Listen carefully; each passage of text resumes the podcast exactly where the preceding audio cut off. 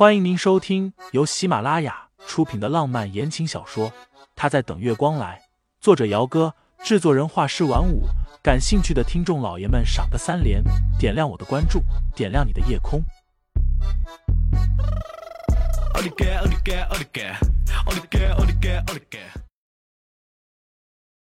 第二十六章，分手了就断得干净一点。对于继续住在疗养院，沈夫人很坚持。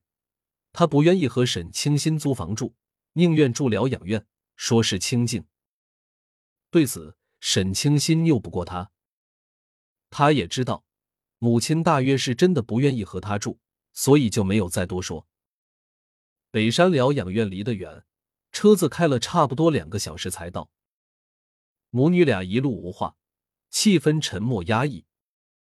沈清新几次想开口说点什么。结果发现母亲一直在闭目养神，一副不想搭理他的样子，他就什么都说不出来了。盛思景派来的这个司机很机灵，上上下下的都是他在忙前忙后的安排。因为之前已经打点过了，所以沈夫人自己住了一栋小楼，有两个护工贴身照顾着。沈清新想要去交钱，结果司机却说不用，盛先生已经交过了。沈夫人敏锐的抓住了“盛先生”三个字。等司机一出去，她立刻冷声问沈清新：“什么盛先生？你和盛烨不是已经分手了吗？”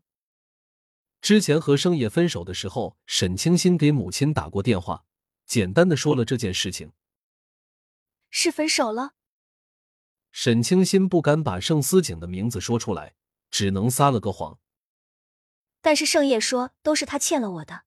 所以，为了补偿疗养院的事情，他打点了一下。沈夫人不说话了。妈，沈清新刚刚开口，忽然被母亲给厉声打断。回去之后，你把疗养院的钱还给他，听见没有？知道了。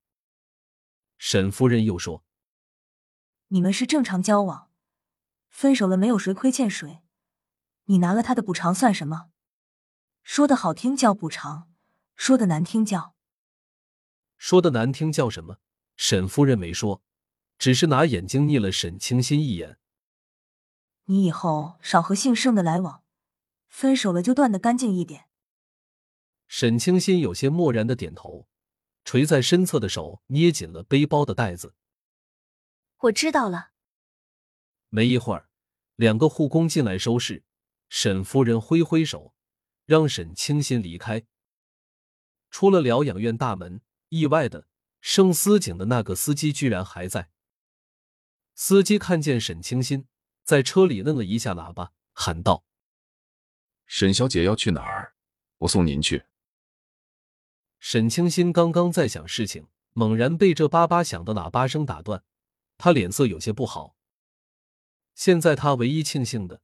就是没有把生爷那一千万分手费的事情给告诉母亲，否则依照沈夫人的性格，是绝对会不留余地的让他把钱给退回去的。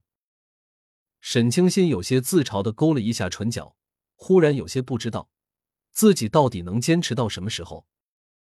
那边，司机已经下车，拉开了后座的车门，等着他上车。司机问他要去哪里。